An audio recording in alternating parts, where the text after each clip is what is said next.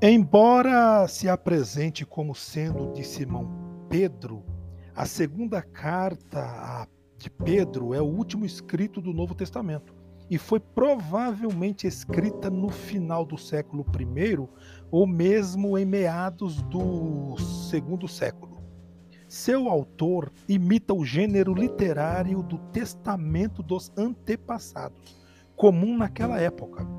Coloca conselhos e advertências na boca dos patriarcas que estão próximos à morte.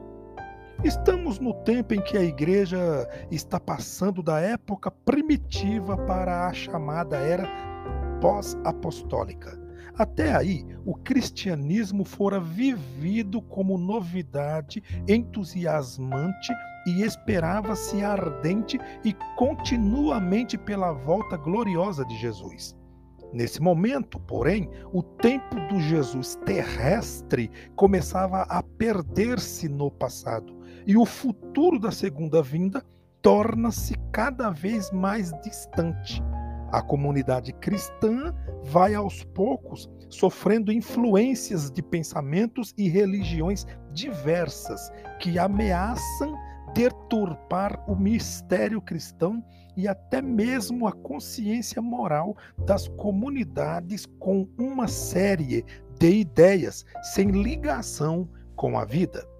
A carta responde à situação, estimulando os desencorajados e denunciando com veemência as doutrinas estranhas à fé, ao mesmo tempo que anuncia a catástrofe final do mundo, ensina também a paciência e a perseverança, o senso da vida sob o julgamento de Deus, o progresso na fé e na graça.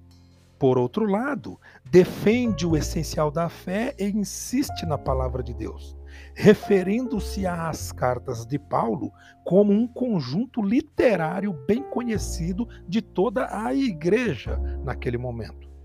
Em poucas palavras, a carta é uma lição importante para o cristianismo, que deve aceitar ser fermento dentro de uma longa história, embora deva recusar um estabelecimento triunfal num momento da história.